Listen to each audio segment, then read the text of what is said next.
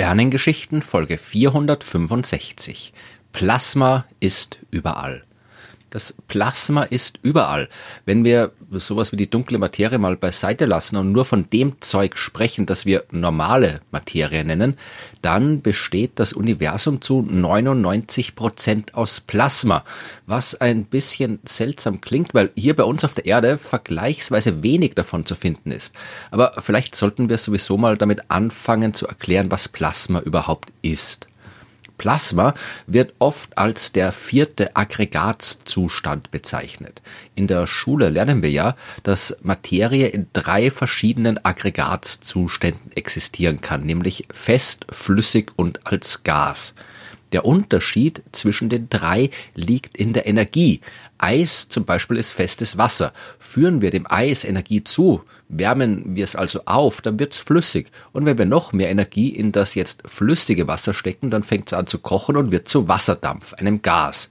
Soweit, so klar, aber um das Plasma zu verstehen, müssen wir noch ein bisschen genauer hinschauen, was beim Übergang von einem Aggregatzustand zum anderen eigentlich wirklich passiert. Materie, die besteht ja aus Atomen und die haben sich im Allgemeinen zu Molekülen verbunden. Bei Wasser sind das die Atome Wasserstoff und Sauerstoff, die sich zum Molekül H2O, also Wasser, zusammengefunden haben. Wenn Wasser einen Eisklotz bildet, dann hängen auch diese Moleküle vergleichsweise fest zusammen. Sie tun das durch die elektromagnetischen Kräfte, die zwischen ihnen wirken, und die bleiben zusammen, weil sie sich nicht zu sehr hin und her bewegen. Wenn man jetzt aber Energie in das Eis steckt, dann wird die Bewegung der Moleküle immer heftiger, so weit bis die Bindung zwischen ihnen auseinanderreißt. Die Bewegung ist dann zu stark, als dass die elektromagnetische Kraft die noch vernünftig zusammenhalten könnte. Das feste Eis wird zu flüssigem Wasser. Auch hier sind die Wassermoleküle jetzt noch ein bisschen aneinander gebunden, aber bei weitem nicht mehr so stark wie vorher.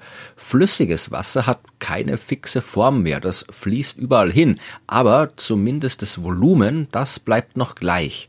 Wasser kann sich äh, zwar als große Pfütze am Boden ausbreiten oder auch den Raum innerhalb einer Flasche ausfüllen, aber wenn in der Pfütze ein Liter Wasser drin ist, dann kriege ich diesen Liter auch wieder genau in eine ein Liter Flasche rein.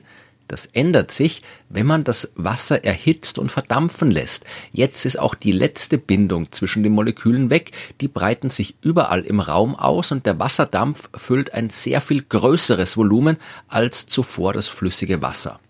Ein Plasma kriegt man jetzt, wenn man einem Gas noch mehr Energie zuführt. Aber was verändert sich dann? Okay, beim Wasser kann man durch ausreichend viel Energie dafür sorgen, dass sich die Wasserstoff von den Sauerstoffatomen trennen. Aber das ist dann immer noch kein Plasma, das ist vorerst einfach nur eine Mischung aus Wasserstoff und Sauerstoffgas. Damit aus einem Gas ein Plasma wird, muss man nicht nur die Bindung zwischen den Atomen oder Molekülen schwächen oder aufbrechen, sondern die Atome selbst verändern. So ein Atom besteht ja aus einem elektrisch positiv geladenen Kern, um den herum sich eine Hülle aus negativ geladenen Elektronen befindet. Und wenn man jetzt ausreichend viel Energie in die Elektronen steckt, dann halten die nicht mehr am Kern fest. Die lösen sich ab und beginnen dann kernlos durch die Gegend zu flitzen. Davon habe ich ja in den vergangenen Folgen der Sternengeschichten immer wieder mal erzählt. Atome, die alle oder einige Elektronen aus ihrer Hülle verloren haben, die nennt man ionisiert. Und im Kosmos kommt das vergleichsweise häufig vor. Da gibt's ja auch jede Menge Energie, zum Beispiel die Strahlung der Sterne. Wenn man zum Beispiel viel Zeit, zu viel Zeit in der Sonne verbracht hat und einen Sonnenbrand bekommen hat, dann liegt das genau daran, dass die energiereiche UV-Strahlung im Sonnenlicht Atome in unserem Körper ionisiert hat, wodurch Moleküle auseinanderbrechen, was dann zu entsprechenden Schäden in der Haut führen kann. Das heißt jetzt aber nicht, dass wir zu Plasma werden. Ein ionisiertes Atom allein macht noch kein Plasma. Dafür braucht's mehr davon. Wir haben jetzt also einen ganzen Haufen Atome, die keine vollständigen Atome mehr sind. Die Atomkerne, die wir ab jetzt Ionen nennen, und die Elektronen, die sausen getrennt wild durcheinander. Und dabei üben sie immer noch Kräfte aufeinander aus. Wie auch nicht, denn die Ionen sind elektrisch positiv geladen und die Elektronen elektrisch negativ. Jedes Ion ist von einer Wolke aus Elektronen umgeben, aber das ist jetzt was ganz anderes als vorher beim vollständigen Atom. Da waren die Elektronen ja fix dem Atomkern zugeordnet. Die waren fix zusammen und es waren immer die gleichen Elektronen beim Atomkern. Im Plasma gibt's einen ständigen Austausch. Die Wolke aus Elektronen um das Ion, die ist zwar immer da, aber es sind immer andere Elektronen, die diese Wolke bilden. Schaut man von außen auf das Plasma, sieht man also quasi keine elektrische Ladung. Die positive Ladung der Ionen wird durch die Elektronenwolke abgeschirmt. Man kann sich jetzt eine Kugel vorstellen, die jedes Ion umgibt und die so groß ist, dass sich immer ausreichend viele Elektronen darin befinden, um die positive Ladung des Ions auszugleichen. Der Radius dieser Kugel, der wird dann als Debye-Länge bezeichnet und wenn diese Länge klein ist im Vergleich zu dem Raum, den die gesamte Mischung aus allen Ionen und Elektronen einnimmt, dann spricht man von einem echten oder einem idealen Plasma. Der Unterschied zwischen Gas und Plasma hängt auch davon ab, wie viele Teilchen sich insgesamt in dieser hypothetischen Kugel um ein Ion befinden. Je mehr das sind, desto besser und stärker werden die elektrischen Ladungen von Elektronen und Ionen nach außen hin abgeschirmt. Und nur wenn die Zahl der Teilchen in so einer Kugel mit dem dB-Radius sehr groß ist, spricht man von einem Plasma und nicht von einem Gas. Wir wissen jetzt also, was ein Plasma ist. Ein Gas, in das man so viel Energie gesteckt hat, dass sich dort die Elektronen von den Atomkernen trennen.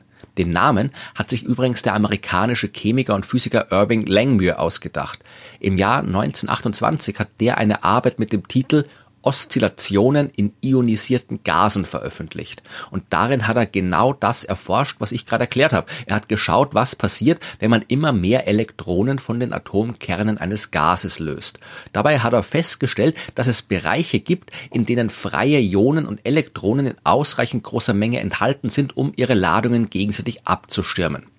Und dann hat er geschrieben, wir werden den Namen Plasma benutzen, um diese Regionen der ausgeglichenen Ladungen von Elektronen und Ionen zu beschreiben.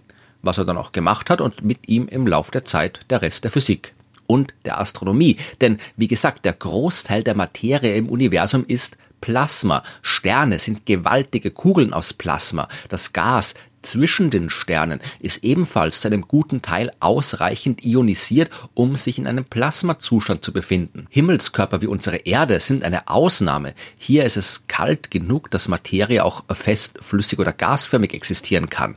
Plasma, das finden wir hier bei uns selten. Blitze zum Beispiel, die leuchten deswegen, weil sich durch die enormen elektrischen Entladungen in einem Gewitter für kurze Zeit ein Plasma aus den Molekülen der Luft bildet. Auch die Flamme einer Kerze oder von jedem anderen Feuer ist zum Teil ein Plasma. Aber ansonsten sind die Plasmen, die wir hier auf der Erde beobachten können, so gut wie immer von uns künstlich hergestellt. Leuchtstofflampen oder Energiesparlampen, beziehungsweise allgemein alle sogenannte Gasentladungslampen, die leuchten, weil sie ein Gas enthalten, das durch elektrischen Strom von außen in einen Plasmazustand versetzt wird und dadurch anfängt zu leuchten.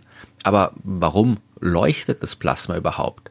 Wenn wir ein wirklich vollständiges Plasma haben, wenn also sämtliche Elektronen von allen Atomkernen eines Gases abgelöst sind, dann leuchtet natürlich nichts. Aber das ist meistens nicht der Fall. Die Atome sind normalerweise nicht alle vollständig ionisiert. Das heißt, ein paar Elektronen bleiben noch beim Atomkern, beziehungsweise fangen die Atomkerne immer wieder mal Elektronen ein, halten sie fest und lassen sie dann wieder frei. Bei diesen Vorgängen geben die Elektronen Energie ab und sie tun das in Form von Licht und deswegen leuchtet ein Plasma. Und deswegen kann man mit Plasma sogar Bildschirme bauen. Da werden Materialien ganz gezielt mit Strahlung angeregt und ionisiert, sodass das Plasma Licht bei einer ganz bestimmten Farbe abgibt. Rot, grün oder blau. Und wenn man ausreichend viele, sehr kleine solcher bunten Plasmalichter nebeneinander setzt, dann kann man damit alle Farben, die man gern hätte, zusammenmischen. Heute werden solche Plasma-Bildschirme nicht mehr in großen Mengen eingesetzt, aber früher waren die sehr populär. Plasma findet auch überall in der Industrie und Technik Anwendung. Ja, und wir wüssten noch viel mehr, was wir damit machen könnten. Wir würden zum Beispiel gerne ein so heißes Plasma haben, damit dort das stattfinden kann, was auch im Plasma im Inneren der Sterne passiert. Dort sausen die Teilchen so schnell herum, dass sie bei Kollisionen miteinander fusionieren und Energie freisetzen, habe ich in den Folgen 363, 364 und 365 ja sehr ausführlich erklärt. Es wäre super, wenn wir das, was in einem Stern passiert, auch absichtlich hier auf der Erde machen könnten. Die künstliche Kernfusion, die wäre eine wunderbare Energiequelle. Aber leider spielt das Plasma bis jetzt noch nicht mit. In der Realität ist so ein Plasma nämlich sehr viel komplexer als das, was ich bis jetzt erzählt habe. Wenn man so einen Haufen extrem heißer Ionen und Elektronen hat, dann verhalten die sich alles andere als ordentlich. Die Ladungen schirmen sich zwar gegenseitig ab, aber nicht vollständig. Das heißt, das Plasma reagiert auf elektromagnetische Felder und das sehr sensibel, denn es besteht ja selbst aus elektrisch geladenen Teilchen, die sich bewegen und damit ebenfalls elektromagnetische Felder erzeugen, auf die das Plasma dann auch wieder reagiert. Am Ende kriegt man ein sehr komplexes Ding, das sich kaum vernünftig beschreiben lässt. Stupst man so ein Plasma jetzt im übertragenen Sinn äh, an einer Stelle an, dann breiten sich die Auswirkungen überall aus und wirken auf sich selbst zurück. Oder vereinfacht gesagt, ein Plasma verhält sich tendenziell chaotisch und wir haben noch keinen Weg gefunden, um sein Verhalten mathematisch einwandfrei zu beschreiben. Genau das ist aber nötig, wenn man mit den extrem heißen Plasmen hantieren will, die für die Kernfusion nötig sind. Vermutlich werden wir das irgendwann hinkriegen und Energie durch Kernfusion erzeugen können. Bis dahin wird aber noch viel Licht des chaotischen Sternenplasmas aus dem Weltall auf die Erde runterleuchten.